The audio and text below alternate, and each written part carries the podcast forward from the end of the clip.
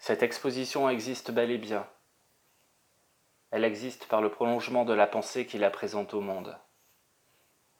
Elle existe aussi par la description que nous allons en faire. Pour y pénétrer, le public doit emprunter un sentier rocheux à flanc de falaise. C'est pas se calant sur le rythme des vagues tout en bas. On est peut-être au Pays basque, peut-être en période de fête, car les personnes suivant le chemin sont nombreuses. Que cherche-t-elle? La promesse en vaut-elle la peine? D'ailleurs, cette promesse, quelle est-elle? Les premiers arrivés se rendent bien vite compte qu'il faut générer sa propre source lumineuse, que rien ne sera facile, rien ne sera offert. Ce qui se présentera aux yeux sera mérité. Les briquets s'allument, les fonctions lampe-torche des téléphones portables s'enclenchent de concert. De la pénombre jaillit une sorte de feu de camp distendu, porté à bout de bras. Les premiers mètres ne sont pas faciles. Il faut apprivoiser le relief, le sol humide et glissant.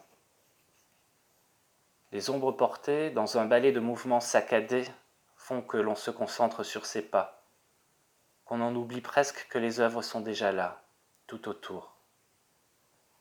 On parle là des effets du temps sur la pierre, des concrétions, mais aussi des objets laissés par les précédents arpenteurs du tunnel.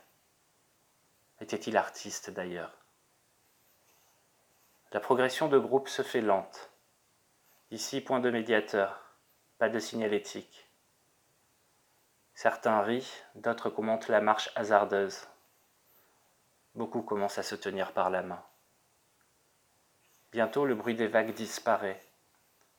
Seuls les mots de certains enjoués résonnent contre les parois.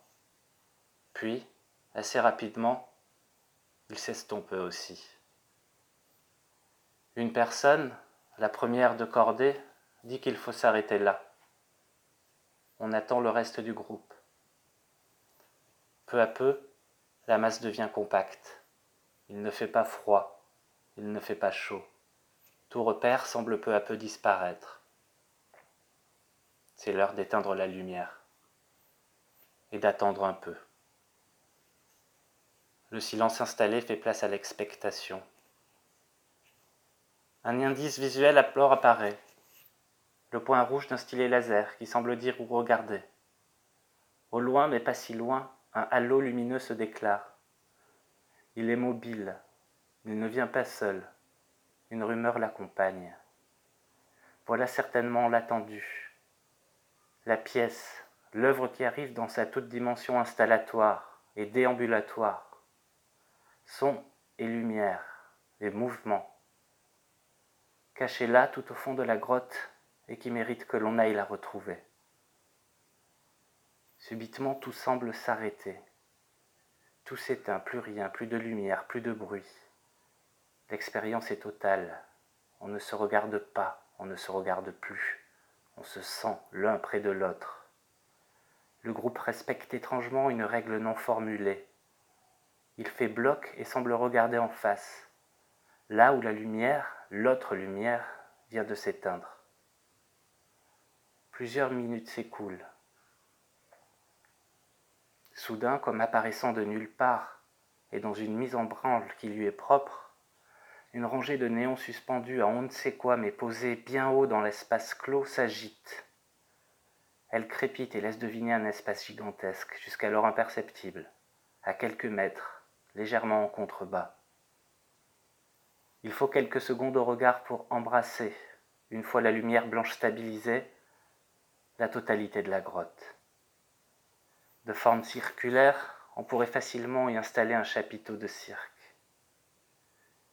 Désormais, on aperçoit aussi, au loin, ce vers quoi l'attention était portée quelques minutes auparavant.